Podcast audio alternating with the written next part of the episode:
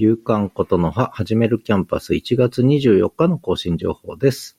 説明欄に各記事へのリンクがあります。今日のブログつぶやき、つぶやきました。新着ポッドキャスト、一声、ルーティーンは大事。そして声で書く日記、毎朝公園で油を売る東一郎と雪解け気味な札幌と始めるキャンパスの歩き方の話。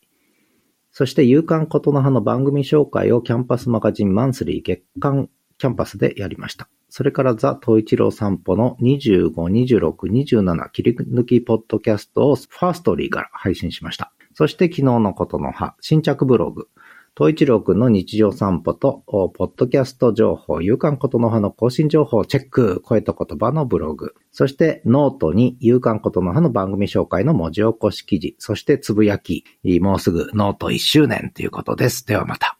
夕刊ことの葉でした。